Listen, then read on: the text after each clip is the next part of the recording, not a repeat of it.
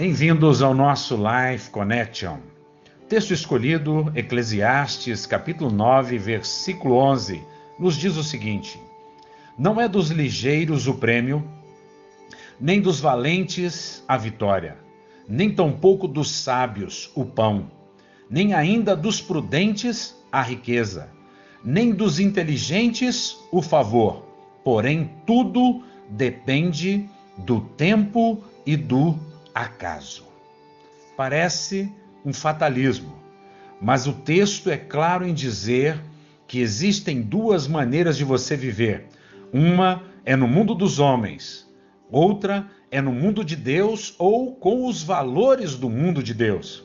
Eu prefiro viver com os valores do reino de Deus, porque quando nós olhamos para esse texto, o texto está dizendo que muitas pessoas podem correr e não alcançar o prêmio, não ter a vitória, mesmo que elas tenham trabalhado, e até mesmo ter a falta do pão. Mas quando você confia no Senhor, quando você depende do favor de Deus, quando você depende do acaso de Deus, então é diferente. Você, quando está na presença de Jesus, é considerado por Deus uma pessoa boa, uma pessoa que goza do favor de Deus. Nós podemos crer que Deus é um Deus amoroso.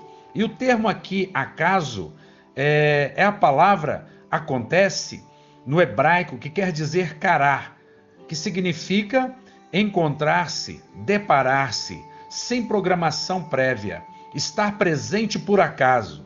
Resumindo, significa acontecer a coisa certa, porque você está na presença de Deus. Quando você está na presença do Senhor, você recebe o prêmio de Deus, você recebe o favor de Deus, você goza do pão de Deus, não que você mereça, você goza da riqueza, do favor de Deus, você goza do, da provisão de Deus na sua vida, não porque você seja bom, não porque você mereça, mas porque Deus é bom e porque você estando em Deus, através de Jesus Cristo, Deus acha graça na sua vida. Deus tem prazer em te abençoar.